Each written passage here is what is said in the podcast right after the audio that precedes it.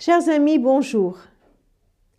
Heureux ceux qui pleurent, car ils seront consolés. Vous continuez à écouter cette méditation? Heureux ceux qui pleurent. C'est une béatitude qui est quand même un peu inaudible, non? Comment nous pouvons dire une chose pareille? Ah, c'est sûr que si nous arrêtons juste au milieu de cette phrase, Heureux ceux qui pleurent, nous n'aurons pas trop envie ou pas d'être d'accord avec Jésus.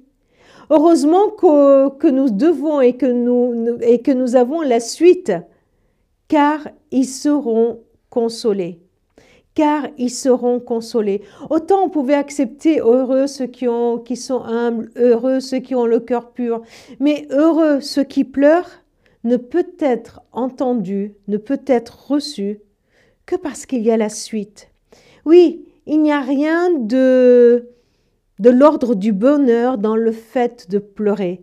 Il n'y a aucun bienfait dans le fait d'être affligé, d'être dans une situation difficile.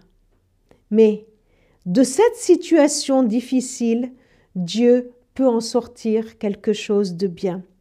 Alors, euh, pourquoi heureux?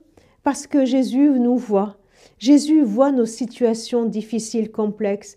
Moi, je ne peux pas te voir derrière cette caméra. Je ne sais pas où tu es, je ne sais même pas qui tu es qui regarde cette vidéo. Mais Jésus te voit. Jésus te voit, il connaît ta situation. Il sait si tu es dans la joie ou dans les pleurs. Il sait pourquoi tu pleures. Il sait si tu pleures sur toi-même parce que peut-être que ton cœur n'est pas pur ou parce que nous sommes trop pleins de nous-mêmes. Nous pouvons même pleurer et sait si tu pleures parce que tu souffres dans ton corps. Peut-être que tu as mal quelque part, que tu souffres dans une maladie et que tu pleures. Jésus le voit. Jésus voit si nous pleurons pour un être aimé, si nous pleurons pour une situation injuste, dramatique. Il voit.